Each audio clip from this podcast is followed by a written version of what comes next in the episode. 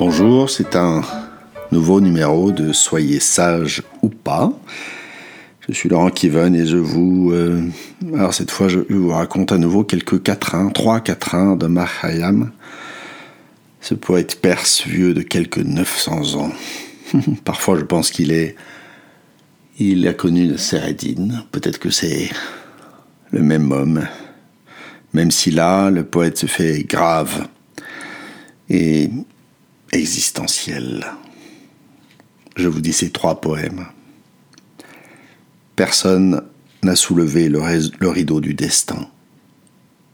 Personne ne détient les secrets de l'énigme.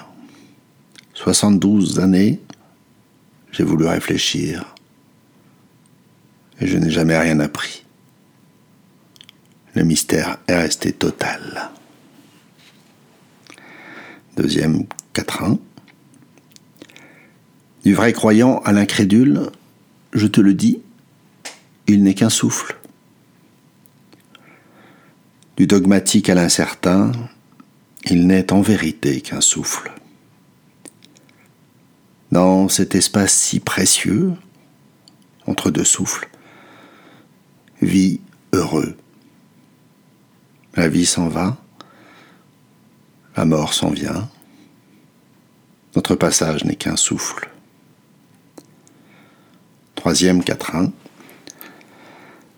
Comme il n'existe dans nos mains que le vent de tout ce qui passe, comme chaque chose est vouée au déclin, au vieillissement, pense que tout ce qui existe n'a peut-être aucune existence, et pense dans le même temps qu'existe ce qui n'existe pas.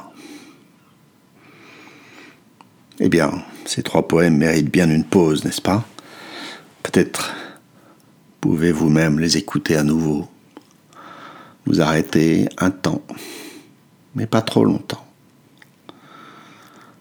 Souvent, nous disons que dans nos vies, dans notre activité professionnelle, il nous faut prendre du recul. Ça, ça me rappelle le gag un peu classique, teinté d'humour noir, du photographe qui, prenant une photo d'un groupe en haut d'une falaise, recule pour élargir le champ et, finit par tomber de la falaise.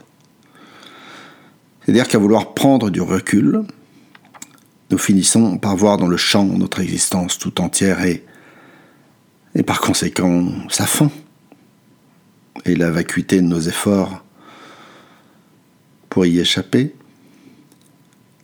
Vouloir à toute force prendre du recul, c'est oublier qu'il y a du bénéfice à avoir la tête dans le guidon.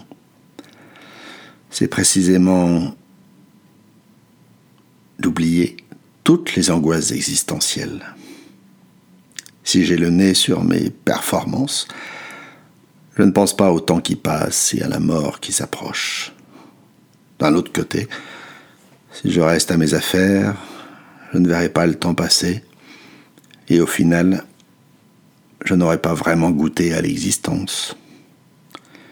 Comme si la vie était un exercice d'équilibre et un long processus d'apprivoisement de ces sauvages animaux de compagnie que sont nos angoisses existentielles.